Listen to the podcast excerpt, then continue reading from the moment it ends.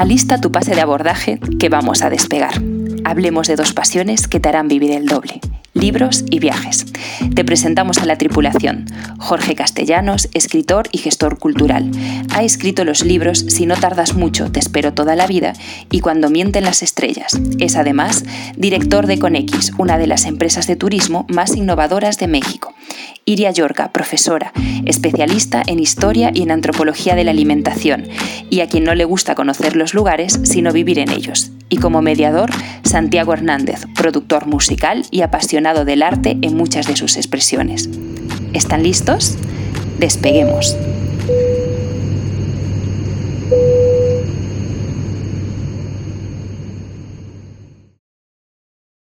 La inclusión eh, y la eliminación del machismo en otros aspectos de la sociedad tiene que ir de la mano con la inclusión en el lenguaje.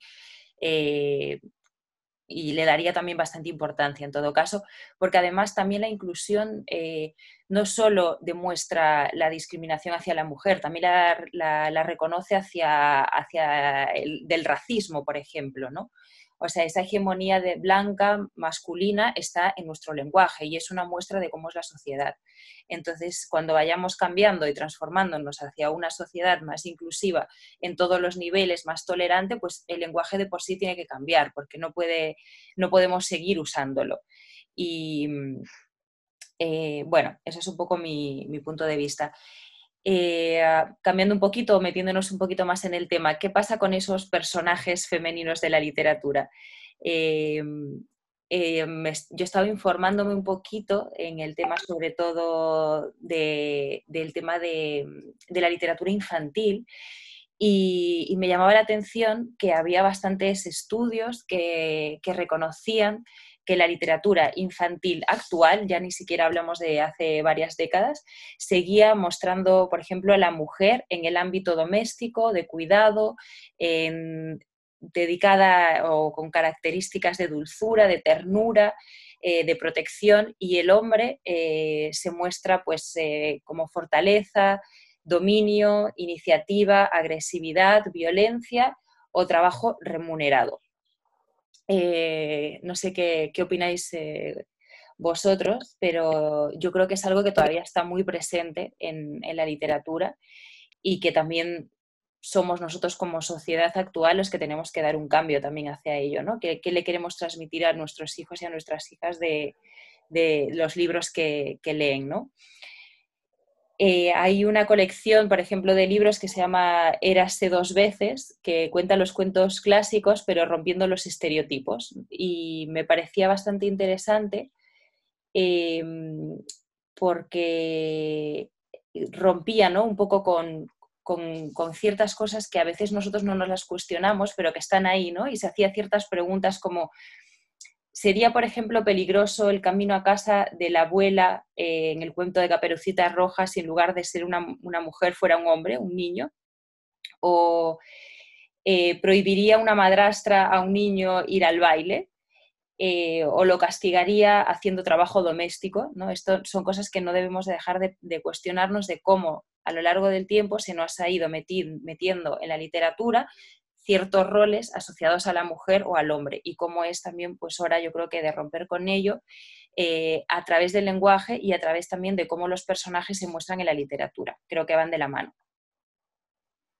Se más interesantísimo eh, lo que dices.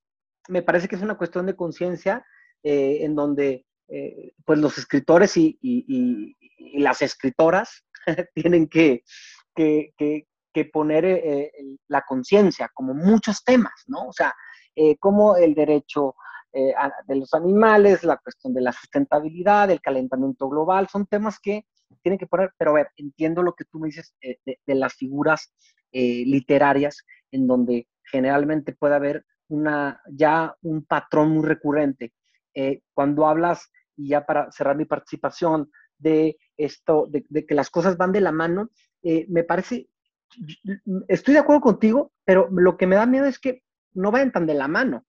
O sea, eh, hablando de la literatura, y le platicamos otra vez un poquito con gracia de esta nueva película de Hansel y Gretel que, que, sacó ah, y la publicidad eh, de Disney, creo que la, igual me estoy equivocando, no es Disney, pero quiero pensar que sí, eh, y la nombraron Gretel y Hansel.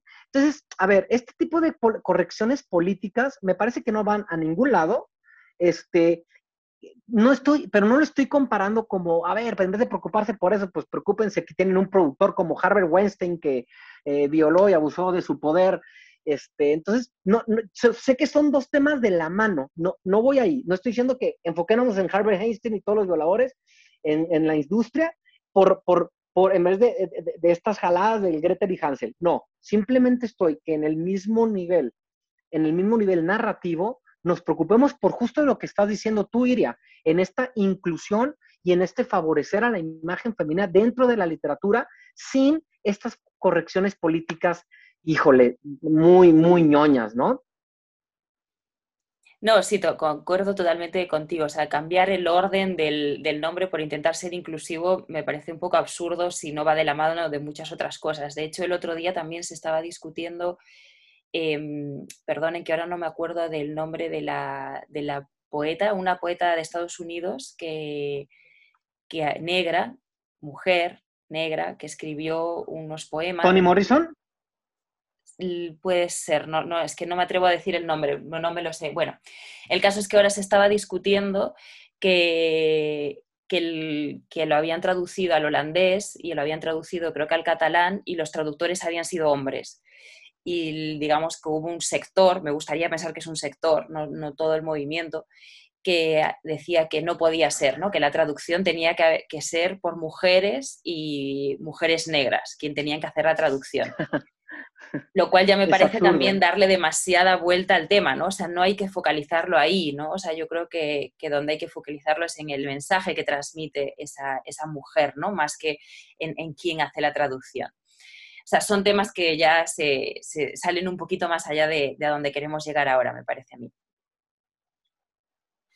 Oye, por ejemplo, ¿qué opinan eh, de los personajes un poco eh, más populares y se han popularizado más por el tema que se ha llevado como a la pantalla de, de esto de la literatura a la pantalla? Un personaje como Hermione de Harry Potter o la Elizabeth que sale en Orgullo y Prejuicio de Jane Austen o incluso Eowyn que sale en El Señor de los Anillos, que terminan siendo eh, pues papeles importantes, roles importantes en las películas, y también terminan haciendo como actos eh, que rompen, rompen estereotipos y rompen como cotidianidades que en ese entonces, pues en ese entonces, por lo tradicional y conservador que se llevó a cabo las cosas, pues no eran como vistas, ¿no? Que lo hiciera normalmente una mujer. Bueno, hablas de, personajes muy, muy diferentes en cuanto a historia, una Hermione que es de J. Rowling muy, muy contemporánea y, un Jane Austen que estamos hablando de siglos de diferencia, pero, pero eh, bueno, y el hecho de que se llegan a la pantalla, pues no, no, no, no, no les quita su, su génesis, ¿no? Este, y su, la, la manera en la que fueron eh, conceptualizadas. Eh, esto, Jane Austen pensando mucho en una era victoriana en donde las mujeres tenían un rol muy secundario, este, y pues, y, J. Rowling este, dándole un personaje interesante, pero pues que al final de cuentas es el, pues, personaje principal y fuerte sigue siendo un hombre, que es Harry Potter, ¿no? O sea, no, no sé, no los veo personajes tan fuertes. Eh, tampoco creo que, tampoco creo que la solución sea el, inundar la literatura de personajes femeninos.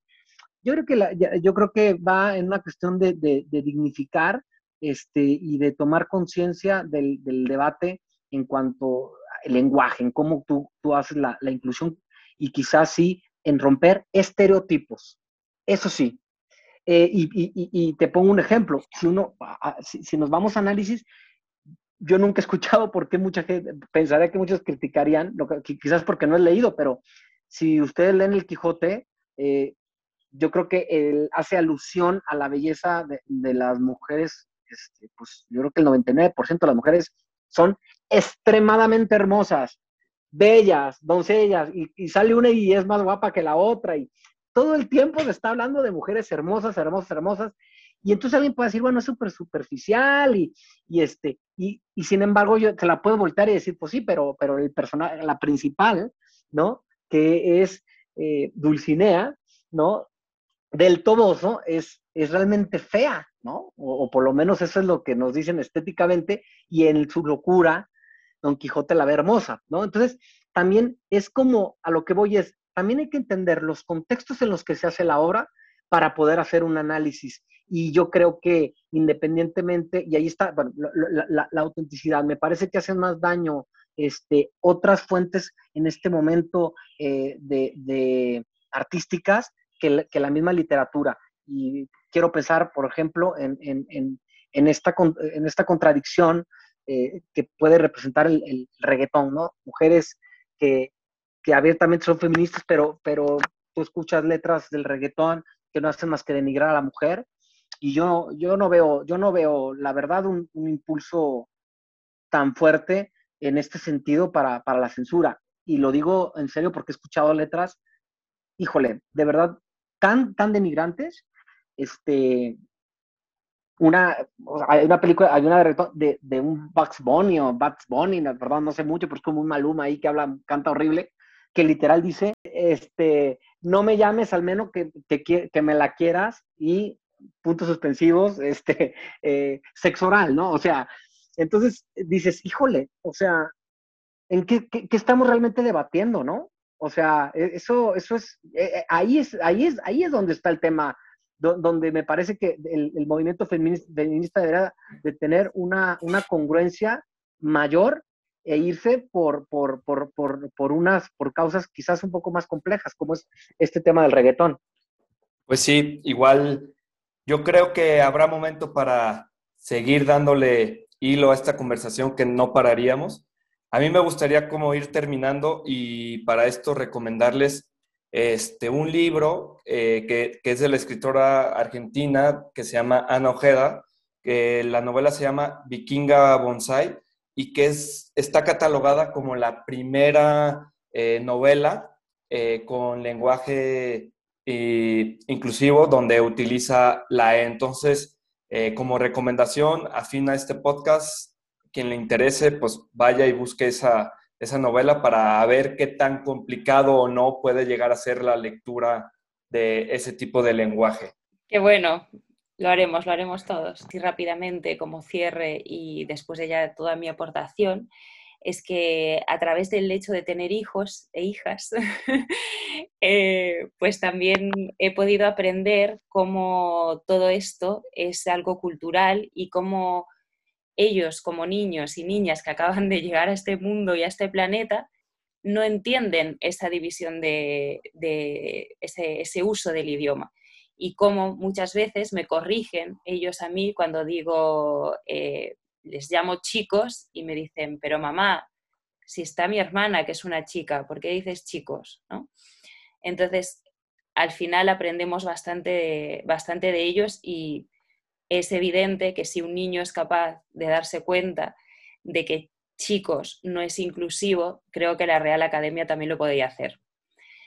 Eh, así que nada, gracias a todas y a todos, o a todes. gracias a todos. Y hasta la próxima.